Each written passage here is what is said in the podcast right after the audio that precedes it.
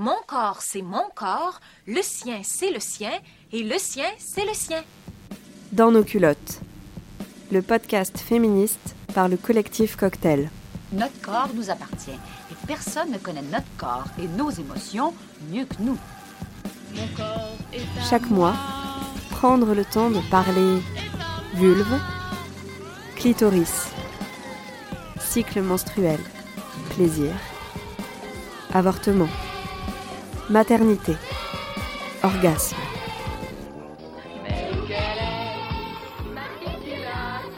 Parce que ce qui se passe dans nos culottes, ça nous regarde. Attention, ça va te commencer. Bienvenue dans ce troisième épisode de la deuxième saison dans nos culottes. Je suis Claire Balerdi et je suis très heureuse de poursuivre avec vous cette aventure radiophonique chaque mois sur Radio Canal Sud Toulouse ou en podcast à toute heure du jour et de la nuit.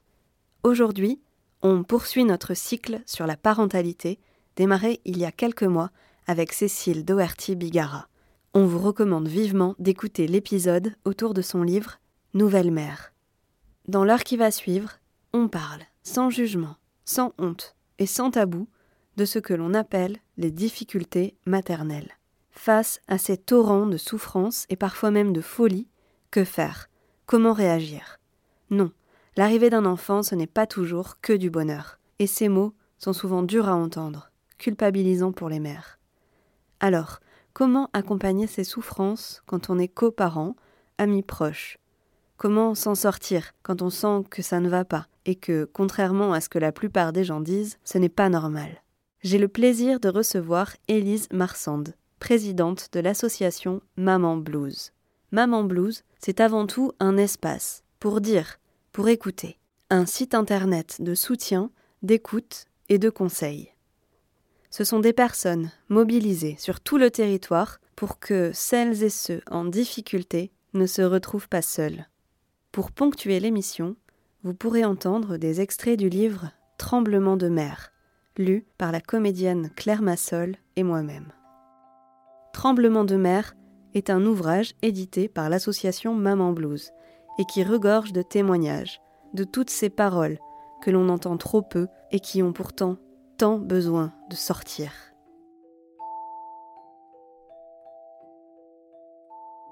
Je frissonne. Depuis qu'elle est née, j'ai froid en permanence. Même quand je l'allaitais encore, la chaleur de nos deux corps réunis ne parvenait pas à me réchauffer. Alors je l'enveloppais dans une couverture et je m'engonçais dans plusieurs pulls ou vestes, mettant ainsi entre elle et moi plusieurs épaisseurs infranchissables. Il n'y avait pas que ce froid permanent qui me perturbait, mon sommeil aussi qui s'était désorganisé dès mon retour de la maternité, se réduisant à une peau de chagrin au bout de quelques jours. Il m'était devenu presque impossible de dormir, même quand ma fille me laissait quelques moments de répit. J'étais constamment sur le qui-vive à écouter son sommeil, sa respiration, à surveiller la moindre de ses expressions quand elle dormait. J'ai commencé à redouter le soir, que je regardais tomber par la fenêtre avec appréhension, puis la nuit, au moment d'aller me coucher, sachant que j'allais devoir me relever plusieurs fois pour allaiter mon enfant, recroquevillé sur le divan de la salle à manger, veillant à ne pas faire de bruit. Le sentiment de solitude que j'éprouvais dans ces moments-là était si puissant qu'il me faisait l'effet d'une chape de plomb recouvrant mes épaules. Très vite, tout est devenu extrêmement compliqué et angoissant avec mon enfant et le moindre geste de maternage a pris l'allure de véritable corvée à accomplir. L'allaiter, la prendre dans mes bras, lui donner le bain. Je me sentais complètement happé par cette maternité, presque aliéné par le besoin qu'elle avait de moi, de mes bras, de mes seins. Je n'avais plus qu'une envie, qu'elle grandisse tout de suite et fasse ses nuits. Je ne souhaitais plus qu'une chose, qu'elle n'ait plus besoin de moi, de ma présence, et j'aurais voulu pousser le curseur du temps qui semblait s'être arrêté au-dessus de ma tête et nous avoir oubliés toutes les deux. Je devenais déraisonnable. En quelques jours, ce fut une véritable hémorragie interne, une perte de tous mes repères, de bon sens, de plaisir. Quelque chose s'échappait de ma vie et m'échappait complètement. Je pensais alors au fameux baby blues dont je lisais et relisais la description dans l'un des livres de ma bibliothèque. Il était écrit que le premier mois était le plus dur à passer, car tout s'installe entre soi et son enfant, qu'il fallait faire connaissance, prendre le temps de se découvrir, avoir confiance en soi et son bébé, se laisser guider par lui, respecter ses propres besoins en sommeil et repos. Belle phrase que je me répétais en boucle, mais qui ne valent que quand tout va bien, pas quand il y a ce sentiment d'urgence et de catastrophe que je vivais en permanence. Ce premier mois à franchir devint une véritable fixation. L'étape à réussir pour être sauvé, la bouée à laquelle je devais me raccrocher et qui chaque jour semblait se dégonfler un peu plus. Et puis, ce fut l'effondrement. Un mois et un jour après la naissance et mon arrivée en catastrophe dans ce service dont j'ignorais tout auparavant, son fonctionnement comme son existence. Depuis, je ne lis plus les manuels de puériculture. Je les trouve tout simplement puérils. En fait, ce que je vis a un nom dûment répertorié médicalement. La dépression du postpartum. Bonjour Élise Marsande. Bonjour.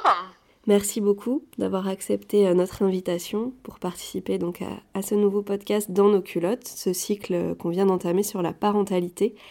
Est-ce que, avant de, commencer, vous voudriez bien vous présenter? Donc, euh, moi, je suis donc Elise Marsande, je suis la présidente de l'Association Maman Blues depuis maintenant quelques années.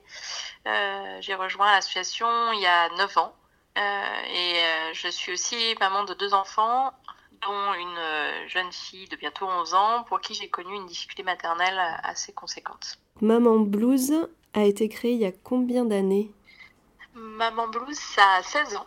Ça date de 2004, bientôt, euh, bientôt 17 ans l'année prochaine. Ça a été créé par euh, plusieurs femmes, dont une en particulier qui est Nadège Beauvois-Temple.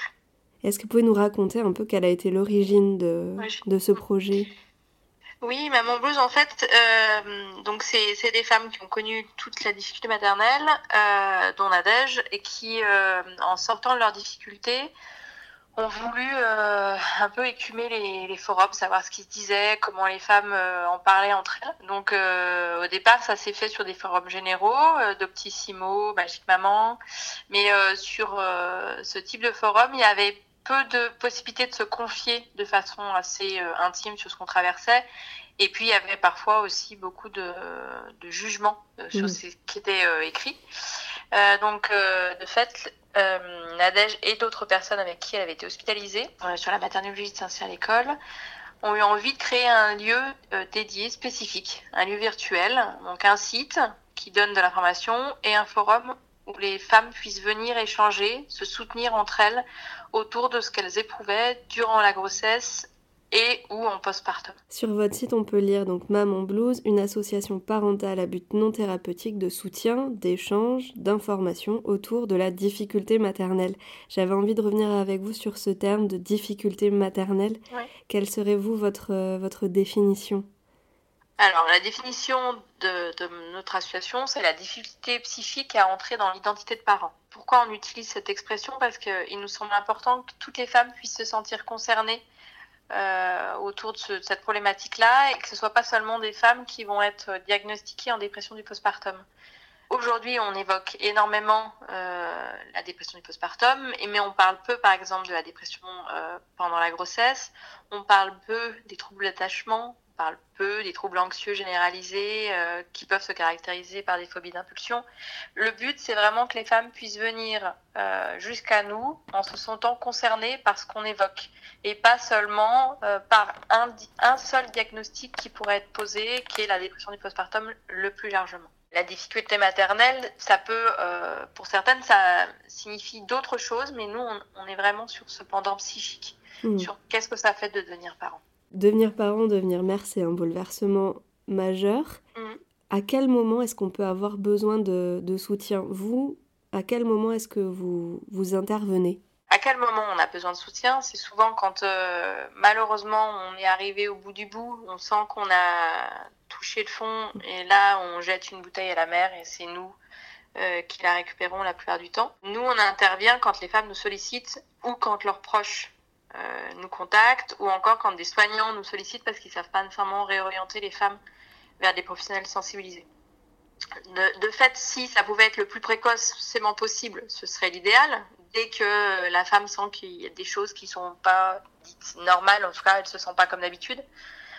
Elle sent qu'il y a des choses qui, qui, il peut y avoir des regrets de la vie d'avant, il peut y avoir euh, des difficultés euh, à s'alimenter, à dormir, il peut y avoir euh, des symptômes classiques de la dépression, mais il peut aussi y avoir des difficultés à rentrer en lien avec ce bébé, à ne pas le considérer comme son enfant, à, vraiment être dans une sensation d'être à côté de ce rôle, de ne pas se sentir la mère de. Donc du moment où euh, voilà où il y a des choses qui interrogent et qui questionnent, même si on n'est pas sur quelque chose qui est douloureux au départ, euh, c'est quand même bien de pouvoir en parler euh, dès qu'on ressent que voilà ça questionne et que ça interroge et, même si c'est juste en parler quelques quelques semaines, même consulter une ou deux fois un psychologue pour se rendre compte qu'en fait il y, a il y a aussi une période d'apprentissage et d'acceptation de ce nouveau rôle et du fait que ça ça se fait pas du moment où on nous pose le bébé sur le ventre. quand on a mal, très mal, vraiment mal dans tout son être, dans toute son âme. La vie quotidienne est un enfer, peuplé de peur, de culpabilité, d'idées folles, mais alors vraiment folles. On se raccroche à tout ce qui peut nous permettre de tenir, de nous empêcher de sombrer dans le chaos de ces idées, à tout ce qui peut nous donner une raison de nous battre contre cette folie qui nous guette, qui n'est pas nous, mais que l'on sent toute proche, si horriblement proche j'ai assimilé cette folie de mère à une chose terriblement dangereuse chercherait à m'envahir totalement. J'ai écrit après ma réparation. Je ne pouvais plus plonger complètement dans cet enfer sans me ramener constamment, probablement pour me rassurer, aux jours actuels. Ensemble, nous avons lutté.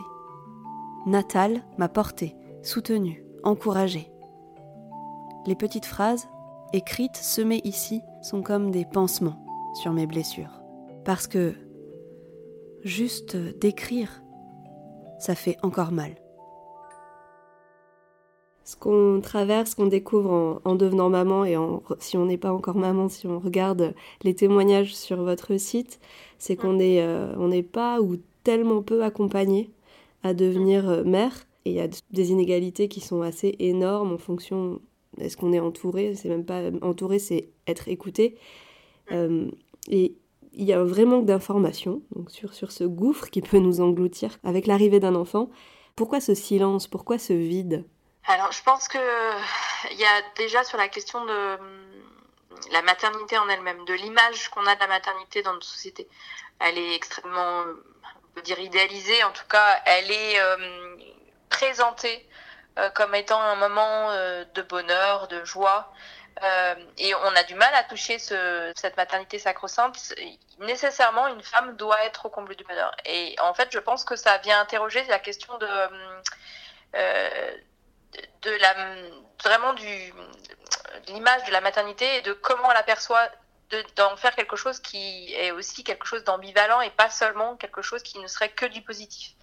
Aujourd'hui, les femmes commencent à prendre beaucoup la parole sur euh, le postpartum, sur euh, la question physique, mais aussi sur le psychisme, en, disant effectivement qu'à aucun moment ou peu de professionnels de santé ont évoqué euh, cette question de hum, souffrance qui peut être présente durant la grossesse ou en postpartum, parce que d'une part, je pense que ça fait peur. Je le dis souvent, une forme de folie. Enfin, le pendant psychique, ça, ça effraie parce que c'est quelque chose qui est difficilement palpable ou en tout cas qu'on a du mal à, entourer, à accompagner hmm. euh, sur quelque chose, sur des, un point de vue physique.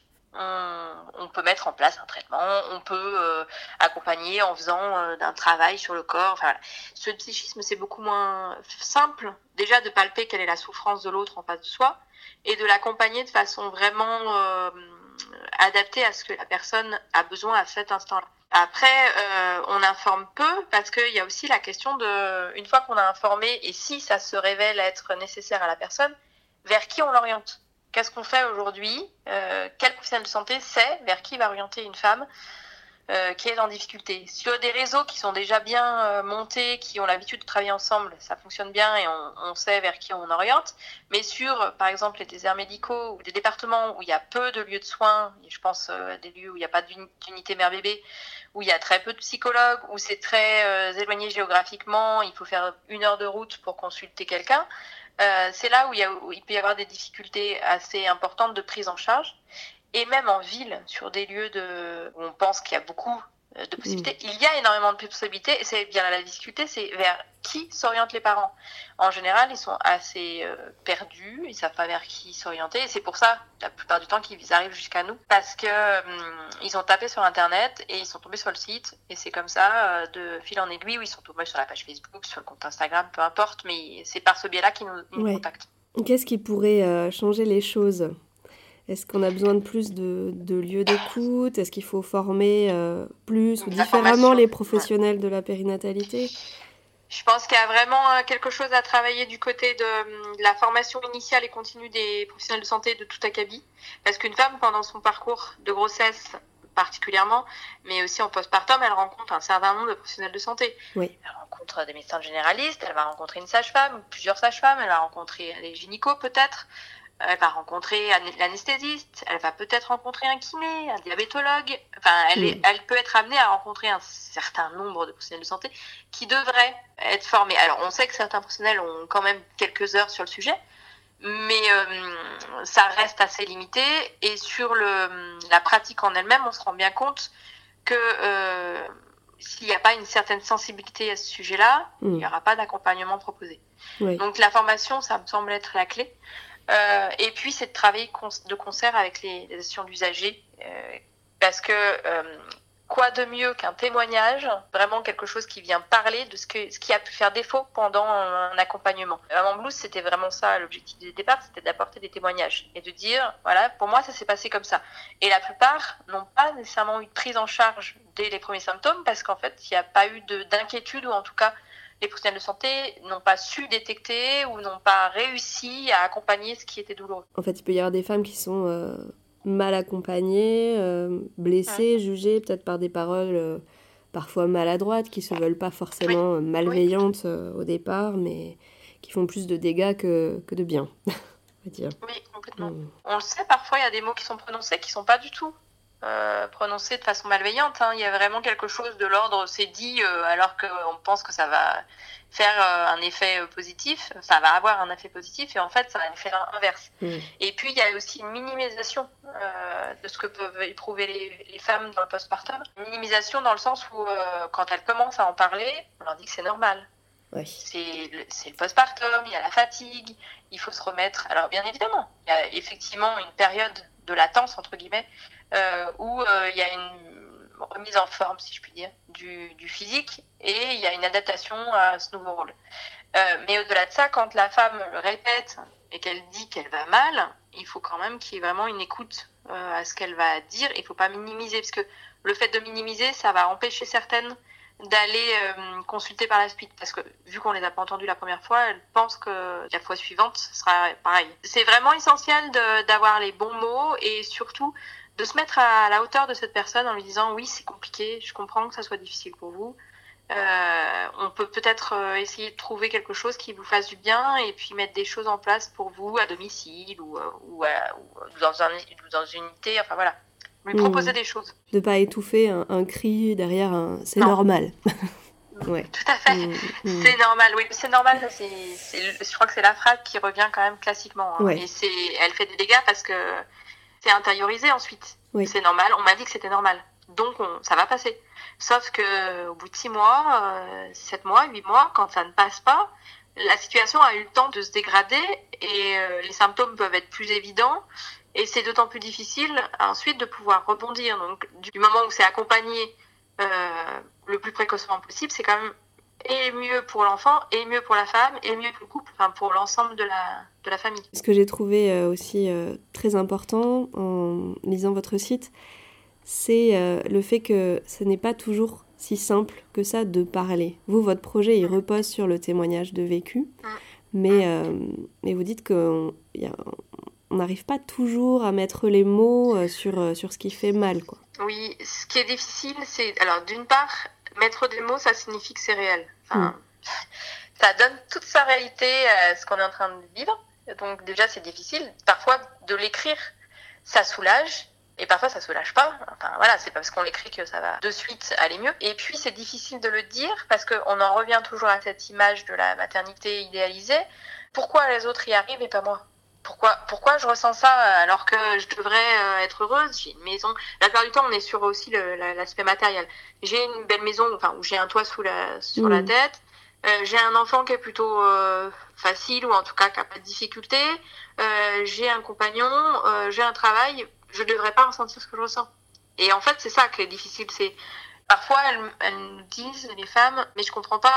euh, ma voisine, par exemple, euh, elle a une situation bien plus difficile que la mienne, et on leur dit il n'y a pas de comparaison. En Mm. fait, la souffrance que vous avez actuellement, c'est la vôtre, elle vous appartient, elle, elle est en lien avec euh, ce que vous avez traversé euh, dans votre enfance, dans votre histoire familiale, dans votre histoire tout court, et puis dans, aussi en lien parfois avec la grossesse, l'accouchement. Enfin, voilà. Il y a plusieurs facteurs qui viennent euh, parfois euh, fragiliser ce postpartum Oui. de cette personne.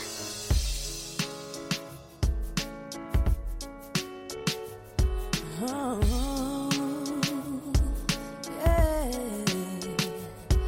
Was so young with such innocent eyes. She always dreamt of a fairy tale life and all the things that your money can't buy. And she thought that he was a wonderful guy. And suddenly things seemed to change. It was the she took on his name. He took his anger out on the face. She kept all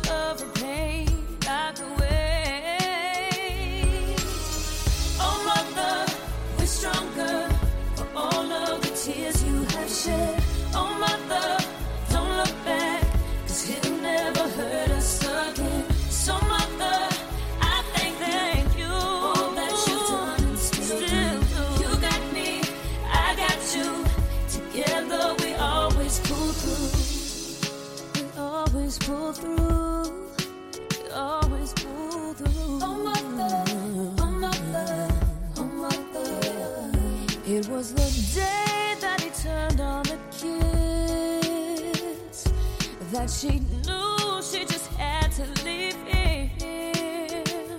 So many voices inside of her head saying over and over and over, you deserve much more than this. She was so sick of believing her lies and trying to hide, covering the. Cuts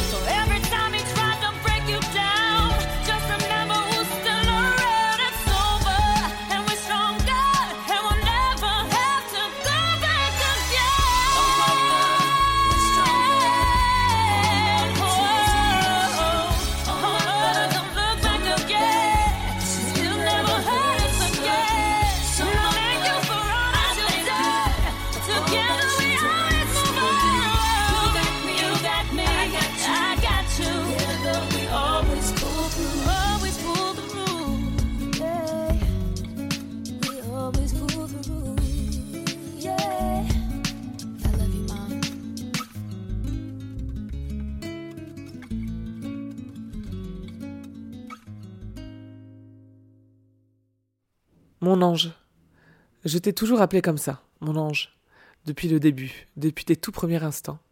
Pourtant, ça ne fait pas très longtemps que je prononce ce mot en appréciant complètement son sens. Il m'a fallu batailler de très longs mois avant de te rencontrer vraiment et gagner, une à une, douloureusement, toutes ces étapes qui ont fait de moi ce que je suis maintenant, ta maman. En réalité, c'est une maman en kit que tu as reçue à ta naissance. Toutes les pièces étaient là, mais le mode d'emploi était écrit dans une langue qui m'était totalement étrangère. Aujourd'hui, tu as un peu plus de trois ans et je me décide à ouvrir les portes de ma mémoire sur ta naissance. Je suis anéanti de m'apercevoir que les souvenirs refusent de ressurgir.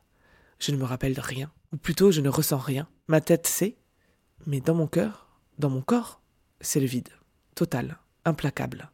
Comment est-il possible que j'ai oublié tous ces mois de souffrance? Comment ai-je pu à ce point verrouiller cette partie de ma vie durant laquelle tu as surgi?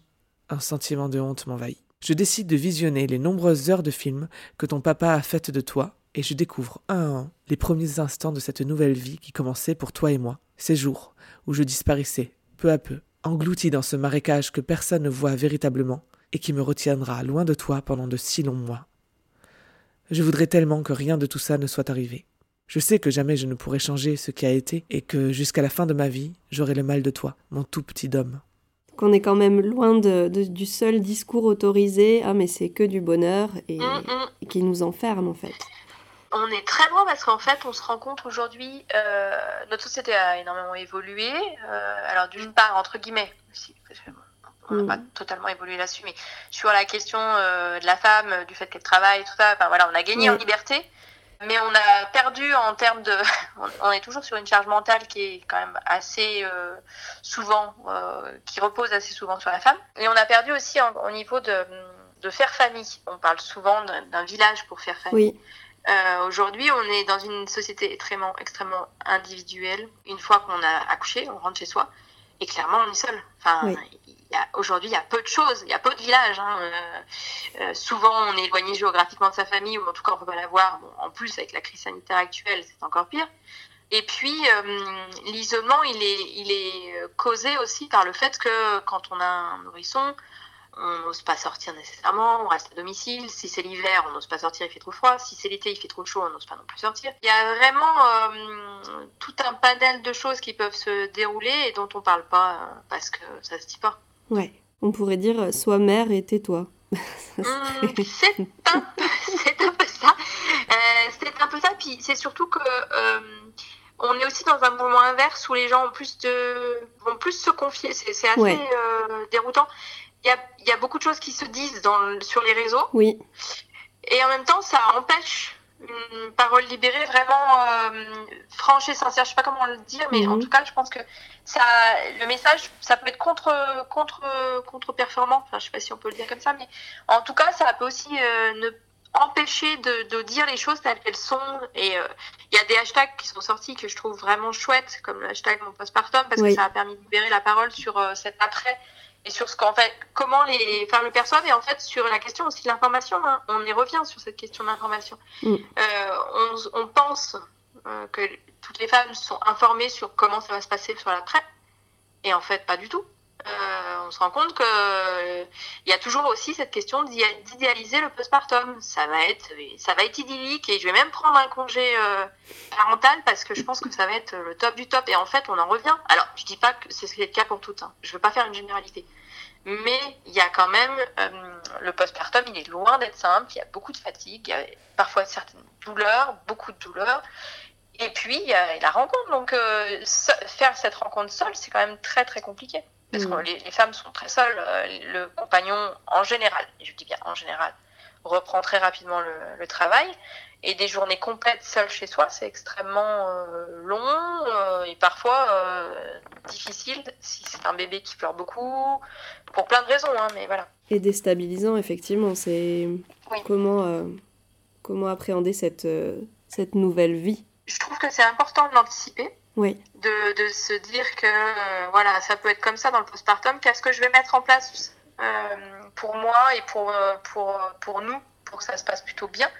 Mais au-delà de ça, on ne peut pas nécessairement anticiper l'état psychique dans lequel on se trouvera. Oui. C'est compliqué. C'est même impossible de l'anticiper. On ne peut pas savoir comment ça va se dérouler. C'est avoir euh, mis en place des relais et se dire que si c'est compliqué autrement dans le psychisme, peut-être que voilà, on peut se dire qu'on peut faire appel. Mais ça, faut en avoir déjà conscience que ça peut être compliqué psychiquement. oui. Même si donc chaque expérience est différente, vous, qu'est-ce que vous donneriez comme conseil peut-être pour euh, les femmes enceintes qui nous écoutent? Qu'est-ce qui serait important de ce sur quoi on peut réfléchir dès à présent? Qu'est-ce qu'on peut demander à sa maternité ou à sa sage-femme? Alors, il y a, il y a toute l'aide concrète, tout ce qui est concret entre, entre guillemets, c'est comment ça va se passer sur le postpartum physiquement. Est-ce que la sage-femme va passer à tel moment? Comment ça va se passer? Voir avec, si on a une sage-femme libérale, comment ça se déroule. Sur la fin, je pense, de la grossesse, hein, pas nécessairement au tout début, mais euh, réfléchir aux visites à domicile qui vont être mises en place. Savoir aussi qui, euh, des, de la famille, des amis, est prêt à donner un coup de main, particulièrement aux familles avec euh, plusieurs enfants, quand il y a des jumeaux, des triplés.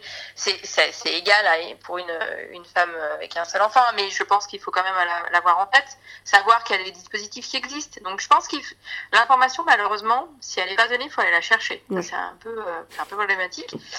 Donc c'est se renseigner effectivement auprès de la maternité ou euh, même se renseigner auprès d'associations qui existent sur le territoire, hein, euh, pas nécessairement des associations comme la nôtre, où on est sur une problématique vraiment spécifique, mais des associations plus généralistes, des associations autour de la parentalité, qui eux-mêmes proposent des ateliers, des choses comme ça dans le postpartum. Et je pense que ce que je dis très souvent, et ce qu'on dit très souvent en association, c'est aussi d'en parler. De, de dire les choses.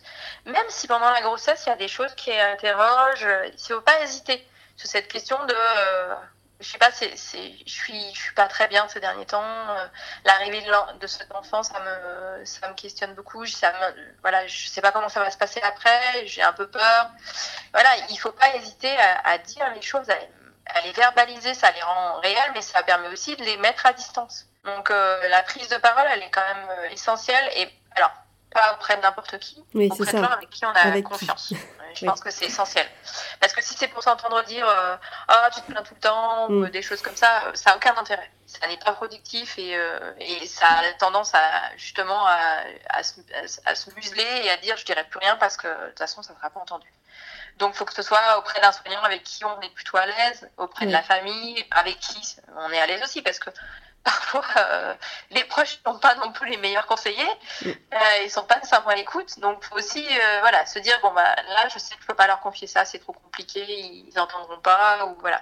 Mais parler, je pense que c'est quand même une nécessité. Oui, les proches parfois ont, ont pas envie de voir la, la souffrance de l'autre et du coup peuvent euh, refermer la Non. porte parce qu'ils ont pas les capacités en tout cas de d'accepter que ça ne va pas. Complètement. Accueillir la souffrance de l'autre, c'est quand même euh, très déstabilisant. Euh, on se sent impuissant parfois. Les compagnons, les compagnes peuvent être vraiment euh, démunis et pas savoir quoi faire. Et après, on le dit souvent, les compagnes, compagnons, les parents, quoi, les le coparent, il est, même si il n'a pas les bons mots, rien que sa présence et du fait qu'il soit rassurant, c'est déjà essentiel en fait. De savoir qu'on peut se reposer sur lui, qu'il prendra le relais euh, si euh, c'est compliqué. Voilà. Et puis, je pense que euh, aussi en dialoguer avant, savoir, voilà, ça va être, il va y avoir un allaitement. Est-ce que comment ça va se passer l'allaitement Est-ce que tu crois que tu pourras te lever la nuit, m'emmener le bébé Est-ce que si on fait du cododo, me le passer Enfin voilà, est-ce que tu vas être présent? C'est la présence physique et psychique est importante. La dépression du postpartum est loin aujourd'hui. Et non, je n'étais pas folle, seulement soumise à une terrible pression intérieure. Je le disais bien, tout a craqué. Après avoir rencontré de nombreux médecins, deux pédiatres, deux médecins généralistes, un médecin de PMI et un médecin de la médecine du travail, qui n'ont rien vu, j'ai enfin été orientée vers un psychiatre. Plusieurs consultations et un an d'antidépresseurs et d'anxiolytiques plus tard, j'ai remonté doucement la pente. J'ai quitté mon emploi, perdu certains amis qui n'ont pas compris ce qui m'était arrivé. Je me suis sentie longtemps encore fragile en tant que maman. Je ne pensais alors pas être faite pour être une vraie maman. Et puis, j'ai rencontré virtuellement Maman Blues et d'autres mamans qui ont vécu cette même descente aux enfers. J'ai pu enfin souffler et apprendre et comprendre ce qui m'est arrivé. J'apprends encore à m'aimer, à m'accepter en tant que fille, femme, maman. Je sais désormais que je ne suis pas folle, ni même seule dans mon cas. J'en ai pleuré de lire ces témoignages qui me ressemblaient, de lire ces mots que je n'arrivais pas à nommer moi. Et puis, progressivement, j'ai commencé à me lever le matin de manière plus joyeuse, plus heureuse, sans ce poids, sans me demander encore comment j'allais pouvoir survivre à la journée. Et cela grâce à ma prise en charge médicamenteuse qui m'a permis de prendre du recul sur ce qui m'arrivait. J'apprends encore aussi à me faire plus confiance. Auparavant, je tournais dans ma tête des scénarios pour expliquer aux autres, à moi-même, ce que je ressentais. Dans ma tête seulement. Impossible d'en parler aux autres. Peur. Peur de mal m'exprimer. Peur de m'exprimer tout court. Certitude que les autres ne comprendraient pas. D'ailleurs, beaucoup ne comprennent pas. Tant pis. Moi, ça va mieux. Tant mieux. Mais j'ai appris aussi que rien n'est acquis et que je ne suis pas à l'abri d'une rechute, même infime. Je suis fière de m'être relevée, et je me tiens prête à retomber, en sachant que je pourrai à nouveau me relever. Je tiens à garder aussi ce souvenir de confusion, de peur, d'incapacité, de honte en moi, pour ne plus avoir à les revivre, pour me dire que je suis quelqu'un de valable et que j'ai traversé quelque chose de dur, mais que je me suis aidé. Je regrette cependant que ce qui m'est arrivé soit encore si tu, si tabou en France, parce que, avant de rencontrer sur Maman Blues toutes ces femmes qui traversaient les mêmes épreuves que moi, je pensais être seule, si seule à vivre ce cauchemar, et cela me rendait effroyablement coupable. Je veux que mon fils sache ce que j'ai traversé, pour qu'il sache que je n'ai pas été une mère parfaite, mais que j'ai fait comme j'ai pu. Je sais aujourd'hui qu'une mère parfaite, ça n'existe pas. Et heureusement, j'ai appris qu'être parfait est un trop gros fardeau à porter et qu'il faut savoir lâcher prise. Je veux que mon fils sache que cette aventure m'a consolidé après m'avoir tout d'abord fragilisé. Cette naissance a ravagé ma vie, fait place nette dans mes relations, bouleversé ma vie professionnelle, écrabouillé mon couple que je suis encore en train de reconstruire. Mais cette descente aux enfers m'a permis de faire le point sur ma vie et de construire alors une histoire commune sur des bases saines avec mon fils. Je me suis débarrassé de ce qui m'encombrait. Je suis allé chercher au fond de moi mes peurs et tout ce qui m'avait construite moi aussi en tant que petite fille. La dépression du postpartum remet en cause pas mal de choses. Je la garderai toujours au fond de moi comme une marque. Le point positif qui en ressort aujourd'hui, c'est qu'elle m'a permis d'évoluer, un peu comme un passage initiatique. J'ai grandi, grâce à toi, mon fils, mais je me suis sentie si seule lors de ce passage initiatique. Je me fais alors la promesse, mon cœur, de t'aider, toi, à grandir et de t'accompagner dès que tu en ressentiras le besoin. Et je veux que tu saches, mon bébé, que je t'aime, non pas de cet amour à l'eau de rose, mais de celui qui chamboule, bouscule, questionne, transcende. Je t'aime. Zoé, ta maman.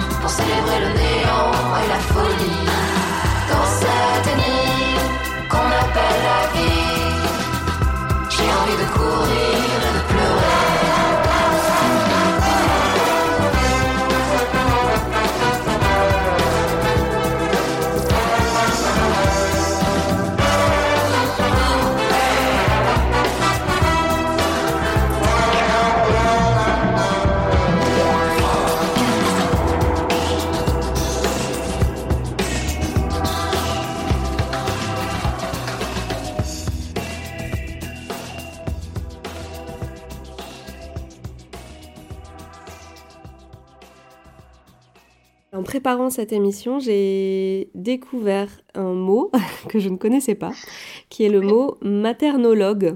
Alors, euh, Nadèle Boitamp, la créatrice de l'assaut, a été hospitalisée à la maternologie de Saint-Cyr-l'École, qui n'existe plus actuellement sous sa forme euh, de départ. En fait, la maternologie, c'est à la fois une discipline qui a été euh, créée par euh, Jean-Marie Delassus, qui était un peu décrié euh, dans le monde de la périnate, qui allait vraiment s'interroger sur le devenir psychique, sur la question de euh, la maternité, enfin la maternité ou la paternité. Qu'est-ce que ça fait intrinsèquement euh, chez une femme? Comment ça se déroule? Il y a déjà des choses, mais on est toujours sur un pendant quand même très psychiatrique du côté de l'accompagnement qui est proposé aux femmes.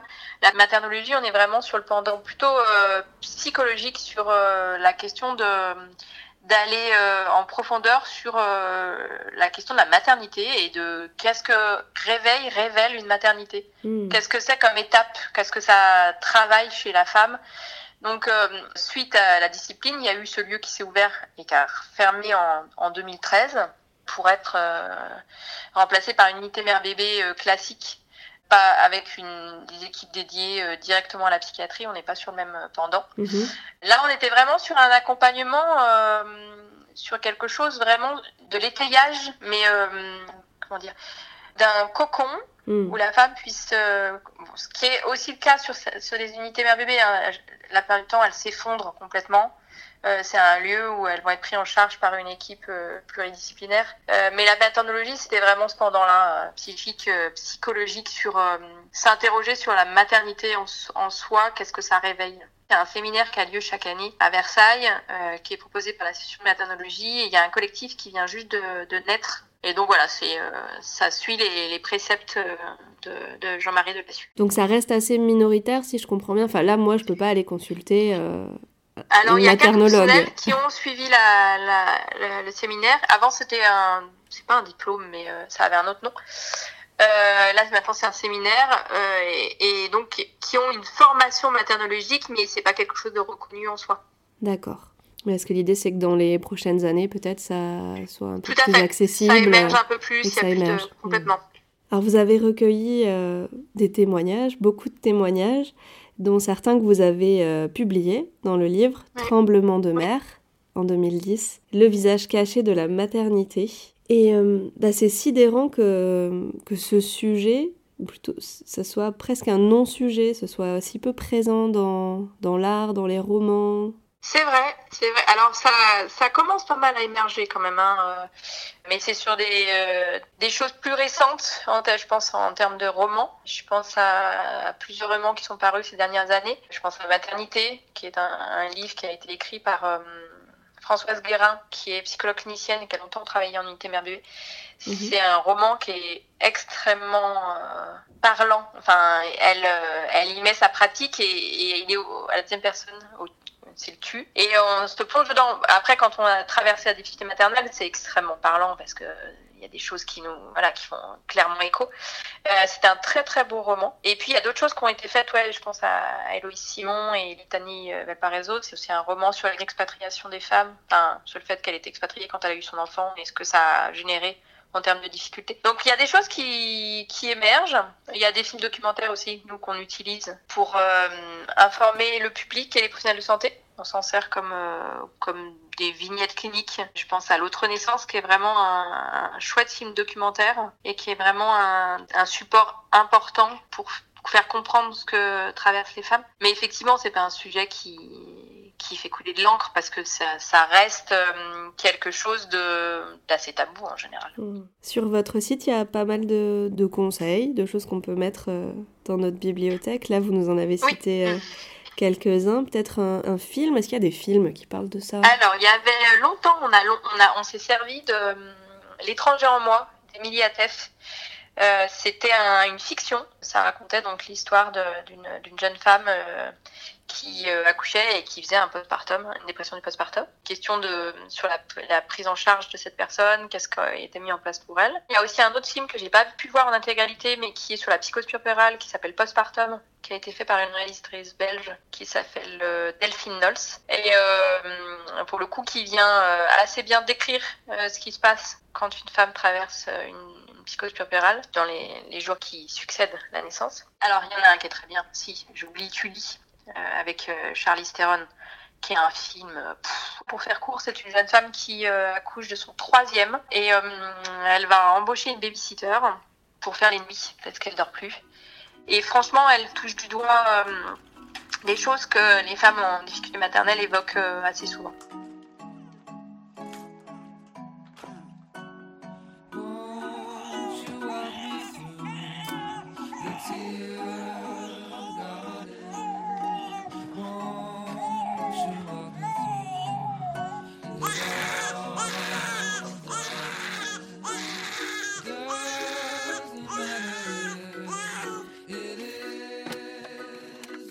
À partir du mois et demi de vie de Raphaël, et jusqu'à ses neuf mois environ, j'ai vécu dans un monde parallèle, enfermé chez moi, dans ma souffrance. J'avais la tête dans du coton. Je me suis trouvée incapable de réfléchir ou de me concentrer, de prendre des décisions et des initiatives aussi simples que de sortir toute seule avec mon bébé. J'étais prostrée, incapable de faire quoi que ce soit en dehors des tâches obligatoires qui me rattachaient au bébé mais ce que je vais vous raconter restera marqué au fer rouge en moi jusqu'à mes derniers jours. Ce sont toutes les sensations et les perceptions qui m'ont envahi pendant l'hiver, le printemps et l'été qui ont suivi la naissance de Raphaël. À partir du moment où je me suis effondrée psychiquement, je me suis refermée sur moi-même. J'ai été envahie par la peur du dehors, de moi et des autres, la crainte de mal faire, l'impression de déranger ou d'être de trop. Mes relations avec mon petit sont devenues de plus en plus mécaniques et artificielles. Je me suis efforcée d'appeler mon bébé par son prénom, pensant qu'en l'appelant Raphaël, je me sentirais davantage mère, mais rien n'y fit. Pour pallier à l'impossibilité d'être mère, je me raccrochais à faire la mère parfaite. Ma mère a bien réussi à élever trois enfants d'âge rapproché et moi, je n'arrive même pas à en élever un seul. Je suis vraiment trop nulle, me répétais-je constamment ma confiance en moi s'était évaporée. Toutes les mamans du monde étaient des modèles de perfection. Il n'y avait que moi qui n'y arrivais pas. Tous les jours, je me trouvais de nouveaux défauts. Tous les jours, je me rabaissais. Et plus Raphaël grandissait, plus je m'épuisais à vouloir et à ne pas pouvoir. Est-ce qu'on peut rentrer un peu dans les détails de ces difficultés Là, on parlait du sommeil, de la folie. Alors, ça peut être. Euh, si euh, pas si on évoque euh, la dépression du postpartum, un des diagnostics qui est le plus souvent posé, euh, on est sur euh, 15 à 20% des femmes qui connaissent une dépression du postpartum, les chiffres officiels bien évidemment, parce qu'il y a des femmes qui en parleront jamais et qui ne se feront pas suivre. Il y a les symptômes classiques d'une dépression avec euh, la perte, euh, perte de sommeil, perte d'alimentation, perte de plaisir, perte de confiance en soi, classique de, de, de ce que connaissent les gens qui, qui traversent une dépression. Et après, il y a tout ce qui est en lien avec le bébé. Le regret de la vie d'avant, la question de, de douter de ses capacités maternelles, la difficulté à rentrer en lien. Alors, euh, c'est pas toujours euh, le cas, hein, loin de là. Pour certaines femmes, il y a vraiment une, une inquiétude extrêmement importante autour du bébé. Mais il peut aussi y avoir quand même euh, des difficultés d'attachement et des Mm. difficultés de lien avec cet enfant. Ça, c'est vraiment les symptômes. Après, il y a tous les facteurs euh, qui peuvent rentrer en ligne de compte et qui peuvent majorer euh, le, fait d'être en difficulté.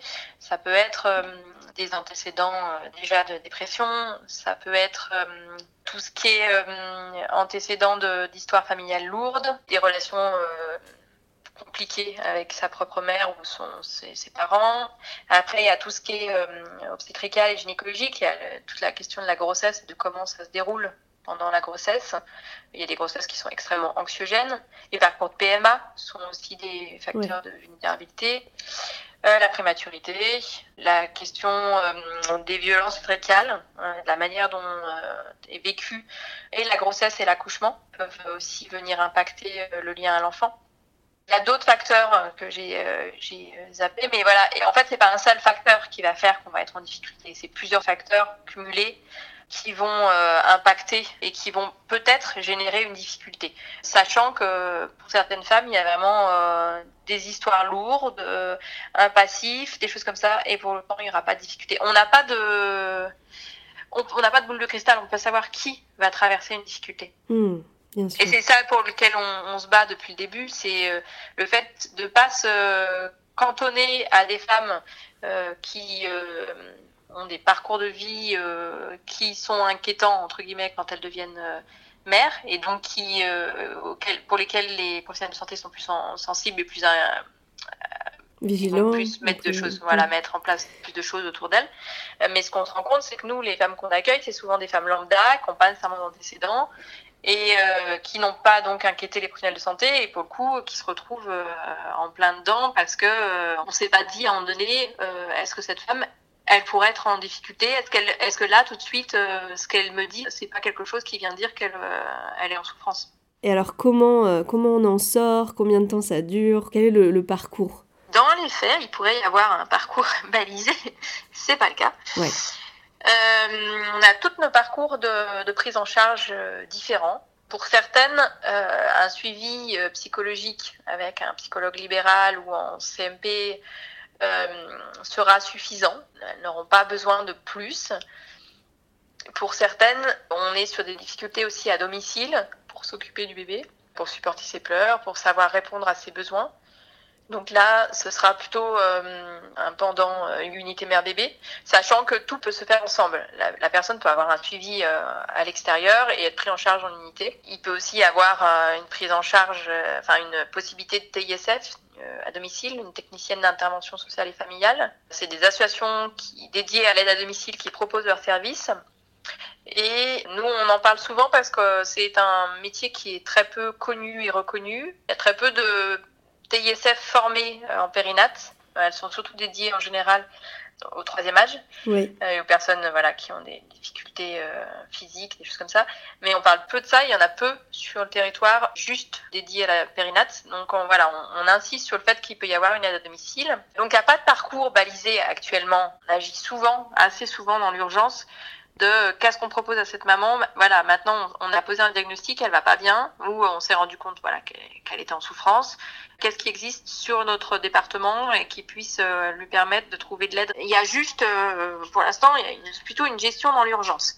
Après, quand c'est des femmes qui sont euh, prises en charge dès la grossesse, là, ça change la donne parce qu'en général, il y a plutôt un- une équipe de professionnels qui va se relayer autour d'elle pour lui faire un étayage et puis pour euh, proposer en postpartum si besoin, parce que certaines femmes vont être mal pendant la grossesse, mais pas en postpartum. Mm. C'est plutôt rare, mais ça arrive. On sait que là, euh, quand elles sont déjà, euh, euh, déjà, comment dire, on a déjà mis des, des petites barrières autour d'elles. Euh, Il y a déjà un parcours balisé, mais c'est loin d'être le cas.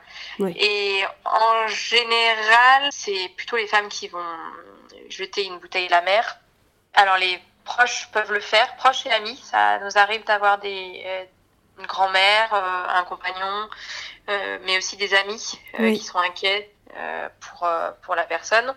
Et donc elle nous demande euh, qu'est-ce qu'on peut proposer, euh, qu'est-ce qui se fait, euh, voilà, qu'est-ce qui, quelle est l'aide qu'on peut leur proposer. Parfois il y a aussi le fait qu'on a des difficultés à proposer de l'aide parce que la personne en face n'en veut pas. Oui. Euh, euh, elle veut pas d'aide psychique, donc euh, parfois c'est un petit pas de côté en proposant autre chose du côté du corps, enfin quelque chose où elle se réancre dans le présent pour pouvoir rebondir sur l'après et peut-être euh, qu'elle puisse consulter sur la, la suite.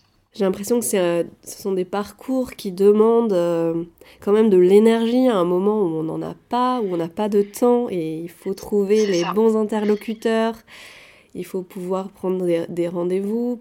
C'est un chemin administratif aussi, euh, peut-être pour avoir euh, un peu d'argent pour pouvoir se, se payer certaines choses en ça. fonction de sa En classe fait, sociale. C'est la difficulté aujourd'hui, c'est que euh, les femmes, quand elles appellent à l'aide, elles sont souvent euh, au bout du bout. Le problème, c'est que ça leur demande une énergie folle. Et si la première personne qu'elles ont ne les oriente pas correctement, ou en tout cas euh, n'a pas la, la réponse adaptée à ce moment-là, pour certaines, elles vont laisser tomber. Et donc, elles vont, elles vont attendre que ça passe. Mais c'est carrément essentiel qu'elles puissent trouver la bonne personne. Et c'est pour ça que le travail en réseau est essentiel Oui. aujourd'hui. Donc vous, c'est votre action, c'est ça, c'est de pouvoir informer, guider, Oui. Oui. et vous avez ce réseau-là. Oui, et puis bah, nous, on a un répertoire interne, en fait, euh, qu'on a constitué au fil des, des années, qui nous permet de- d'avoir euh, des coordonnées de professionnels sensibilisés au sujet, sensibilisés et ou formés. Et le but, c'est vraiment que la personne qui nous contacte, on puisse lui donner les coordonnées et qu'elle puisse appeler dans la dans la foulée ou enfin, voilà, dès qu'elle se sent d'appeler. Oui, Et puis on dit toujours appeler de notre part parce que euh, on se dit que ça peut-être euh, ça va ça va mettre la puce à l'oreille à la personne qui, qui est contactée. On se dit tiens c'est maman blues, ça veut dire que c'est une personne qui est vraiment euh, en grande souffrance. Je vais essayer de la recevoir rapidement. Hmm. Du moment où on nous dit le professionnel m'a donné une- un, un rendez-vous dans un mois, non en fait dans un mois c'est trop loin. C'est trop loin, on ne sait pas comment la situation va évoluer. En un mois, il peut se passer plein de choses. Donc, euh, des fois, on fait des recherches aussi pour trouver des professionnels de santé sur des départements sur lesquels on n'a pas, on a Mm. peu d'un, peu de coordonnées. Et puis, il nous arrive aussi de donner des coordonnées sur l'international. En fait, on a pas mal de femmes francophones aussi qui nous contactent, qui sont seules, euh, qui sont éloignées de la famille, euh, qui sont en difficulté et donc euh, qui ont besoin de, de consulter. Donc on essaye de trouver sur le sur le pays où elles sont directement. Et si ce n'est pas possible, si vraiment on fait chou blanc, on essaye de trouver des professionnels de santé qui font de la visio et qui euh, accepteraient de les recevoir de cette manière-là.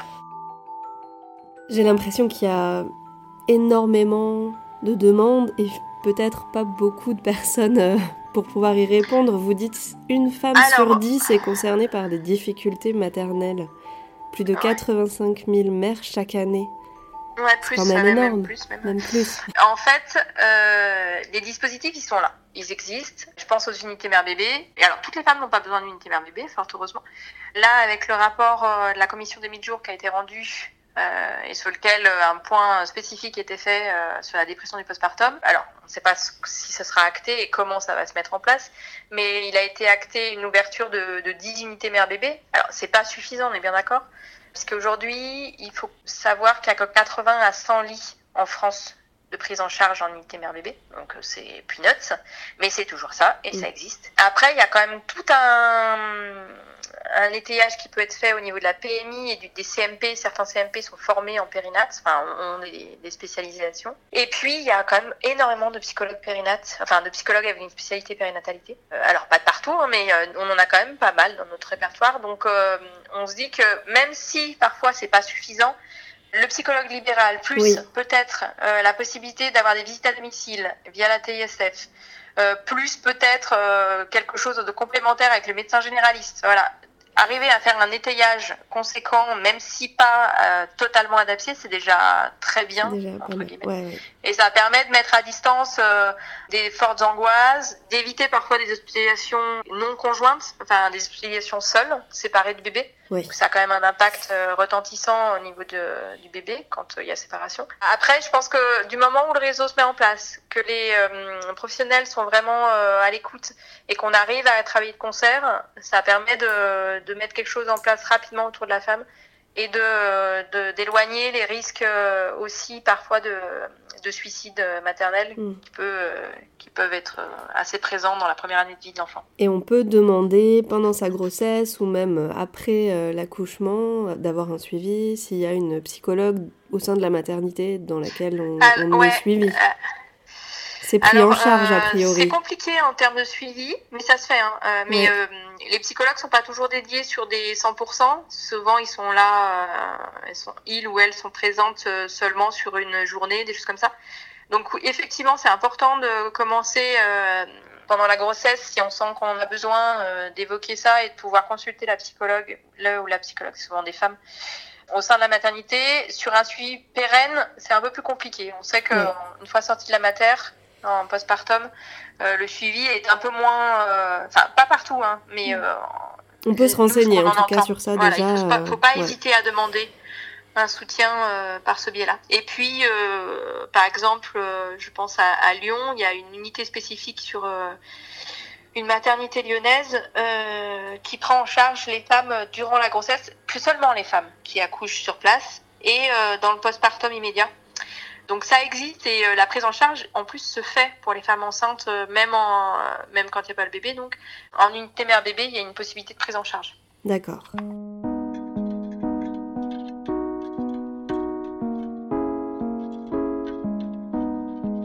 Depuis que je n'ai pas le droit, je veux un enfant dans le ventre.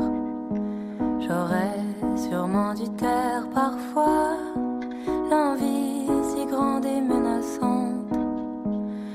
Que mes amis me mentent, qu'ils disent que je suis comme les autres, je veux un enfant dans le ventre, qu'on s'aime, qu'on ait une vie grandiose, grandiose.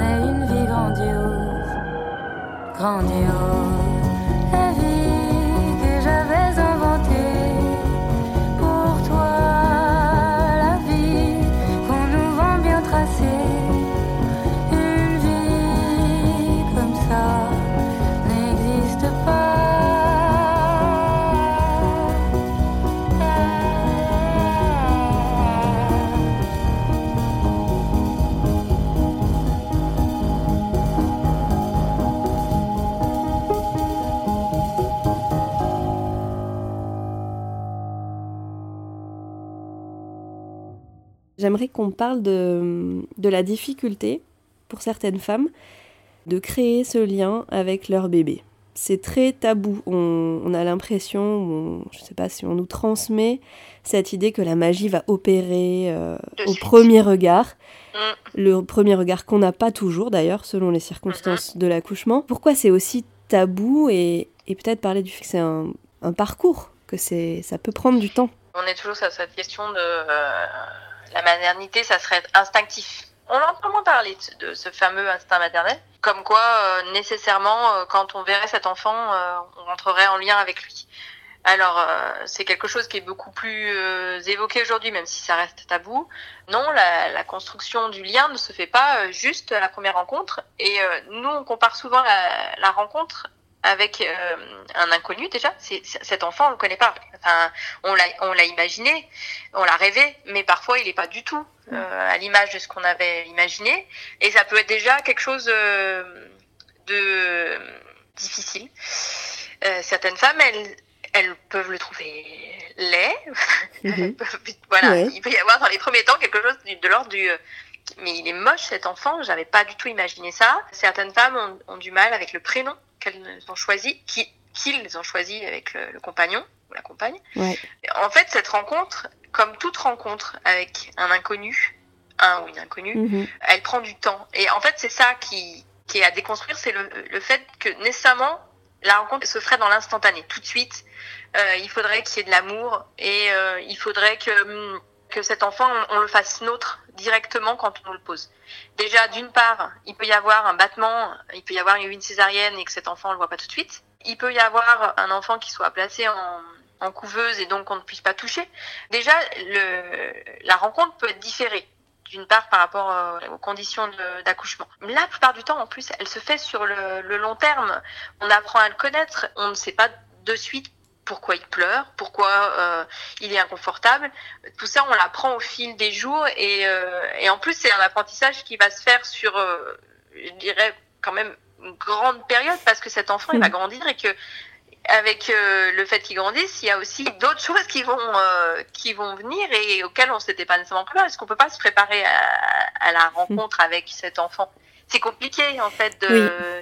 En plus, cette rencontre, elle peut être teintée par euh, les rencontres précédentes, avec euh, parfois des deuils périnataux, des fausses couches, par le fait qu'il y ait eu un enfant mais euh, qu'il y ait eu un décès euh, euh, dans le postpartum. Enfin, là, il y a plein de choses qui, qui vont teinter aussi cette, euh, cette rencontre. Donc, euh, ça se fait vraiment sur du, euh, du long terme. Et, euh, et en fait, il y a aussi le, le fait de se dire que c'est pas parce que la rencontre se fait pas qu'il n'y a pas nécessairement d'amour. C'est pas Mhm. ça la question. Oui. C'est c'est vraiment euh, c'est vraiment apprendre à, s'apprivoiser et puis à, à se sentir plutôt euh, à l'aise euh, dans ce nouveau rôle parce que c'est pas quelque chose euh, qu'on a appris.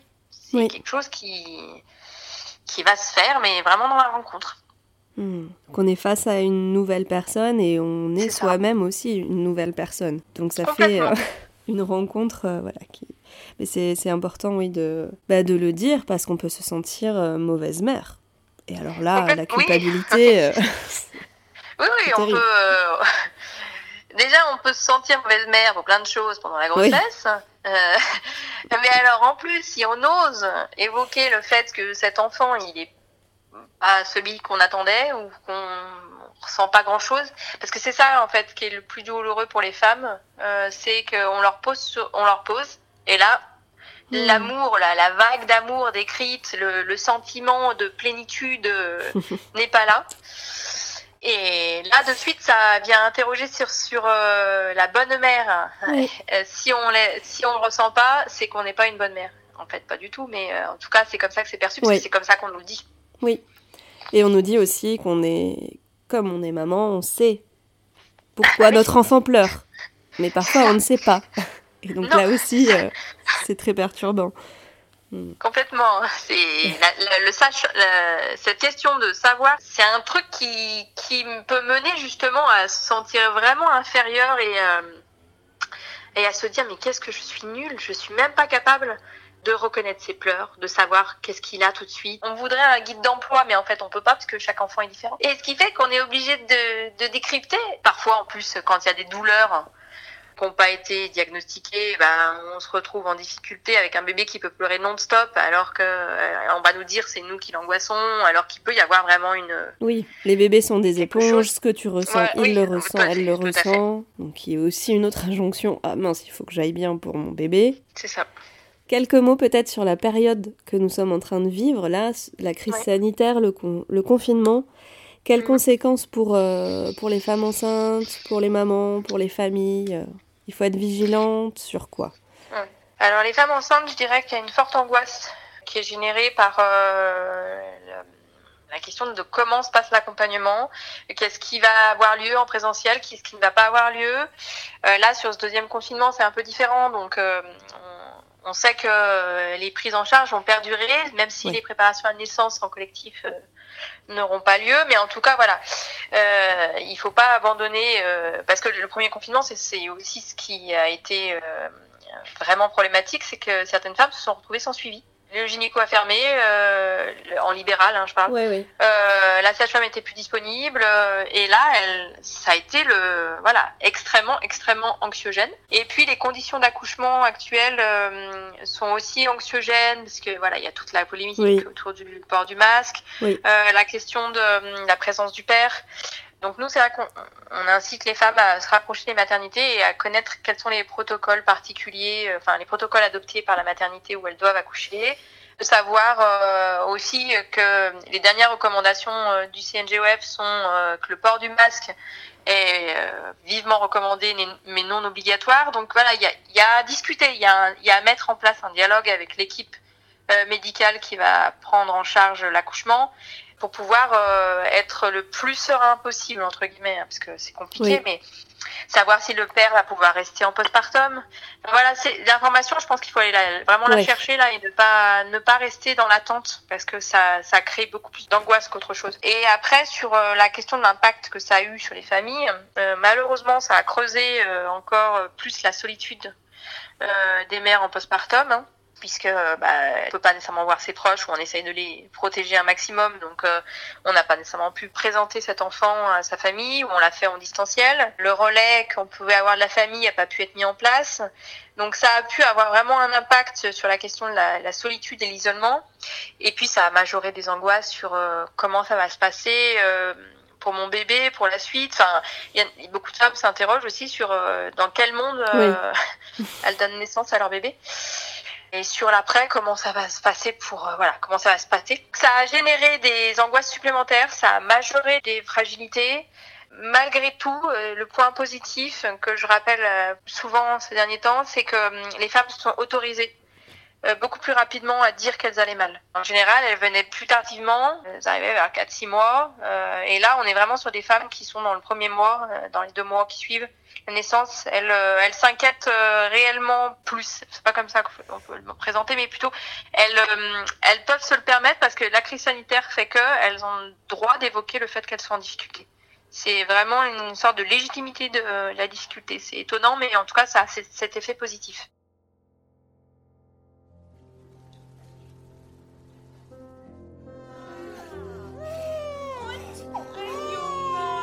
Mon histoire est celle d'une jeune femme sans histoire. J'étais vraiment lisse, presque insignifiante, avant la naissance de ma fille. Et tout a explosé. D'abord en bien, j'étais aux anges lorsqu'elle est née. Puis, je n'ai pas réussi à me reconnecter à la réalité. Et trois semaines après, j'ai dû faire un séjour en hôpital psychiatrique. L'étiquette psychose puerpérale m'avait été posée. Ça ressemble à une dépression en plus délirant et nécessite actuellement une prise en charge en urgence en hôpital psychiatrique. Les symptômes surviennent de manière fulgurante. Il est impossible de les ignorer. La rémission peut être plus rapide que pour une dépression, ce qui a été mon cas. J'ai été enfermée seulement trois semaines et demie. La reconstruction m'a tout de même semblé très longue, vécue de l'intérieur. Une fois revenu chez moi, j'ai mis un an et demi avant de pouvoir retravailler à mi-temps thérapeutique. Ce mi-temps a lui-même duré un an et demi. J'ai en effet rechuté à la date anniversaire du moment qui avait déclenché les symptômes de psychose après la naissance de ma fille. Cet épisode m'a permis de redéfinir mes buts, mes priorités, et de voir la vie sous un angle nouveau. Je souhaite que mon témoignage aide à dédramatiser la psychose puerpérale et à en améliorer la prise en charge afin qu'elle soit beaucoup plus humaine. C'est un chemin de maternité certes douloureux et délirant à parcourir, mais j'en suis sortie bien plus forte qu'avant. J'ai coutume de dire que ce qui m'est arrivé après mon accouchement a été ma plus grande chance.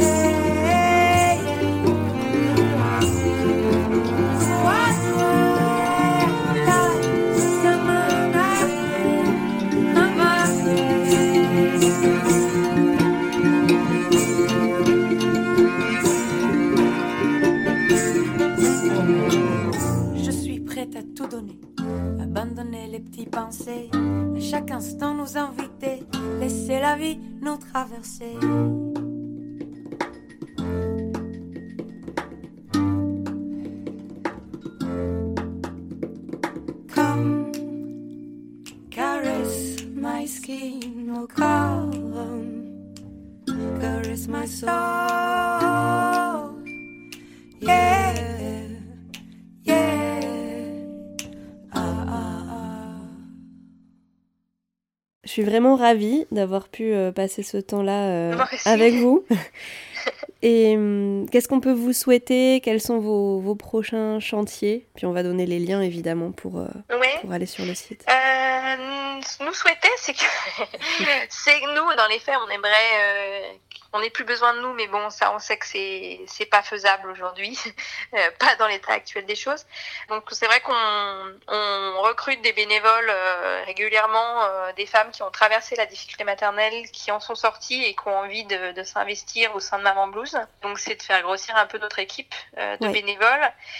Et puis, euh, dans nos gros chantiers, c'est la refonte de notre site internet, parce qu'on a envie de lui donner un petit peu de, de nouveauté, de, d'être, de coller un peu plus à notre nouveau logo qu'on a eu euh, l'année dernière. Ouais. On a- Et puis, euh, bah, c'est de continuer à, à collaborer vraiment euh, avec euh, les professionnels de santé pour que les parents soient pris en charge vraiment le plus rapidement possible, et le- de la façon la plus adaptée aux besoins qu'ils ont.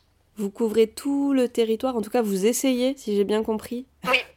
Hmm. Tout à fait. On couvre la France. On est à environ 50 bénévoles sur le territoire français. Alors, 50 dont deux euh, Belges. Et on a quand même deux personnes sur la Belgique et une personne sur la Suisse. Et ensuite, bah, là où on couvre pas, où il y a personne, enfin il n'y a pas de bénévoles, euh, on, on répond. euh, voilà, c'est en général, ça arrive sur la, la boîte mail de la de l'association et ou sur les, les réseaux sociaux. Et on essaye de, de trouver des des solutions et peut-être éventuellement d'avoir la personne au téléphone si Ouais. elle en a besoin et puis de la réorienter vers notre forum. Donc là, s'il y a des personnes qui nous écoutent et qui ont envie de vous rejoindre au sein de Maman Blues, elles peuvent vous contacter. Il est- Tout à fait, elles peuvent prendre contact, qu'on explique un petit peu euh, ce qu'on attend de, de nos bénévoles et comment ça se déroule euh, au sein de l'association. Très bien. Le site c'est maman-blues.fr, c'est très facile à trouver. Il suffit de taper Maman Blues en général, c'est les premiers euh, les premiers euh, résultats. Et vous êtes aussi sur Facebook, sur On a une Instagram. page Facebook, un compte Instagram et un compte Twitter. Donc on peut venir euh, trouver des informations, lire Tout des témoignages, témoigner. C'est ça. Oui, témoigner aussi, c'est important. Euh, on en a un peu moins ces derniers temps sur notre page Facebook, mais on en a eu beaucoup au moment du, du hashtag mon postpartum. Hmm. Très bien. Bah, merci, Élise, Merci. et à bientôt. C'était Dans nos culottes, en compagnie de Élise Marsande de l'association Maman Blues. Dans cet épisode, vous avez entendu des extraits du livre Tremblement de mer, et plus précisément les témoignages de Betty, Rose, Flo, Zoé et Sanat. Pour la programmation musicale, Paradigme du groupe La Femme, Home Mother de Christina Aguilera, Grandiose de Pomme, Caress My Skin de Lior Chauve, ainsi que les bandes originales des films Tully et L'étranger en moi. On vous donne rendez-vous le mois prochain pour une nouvelle émission. D'ici là, portez-vous bien, dans vos culottes et partout ailleurs.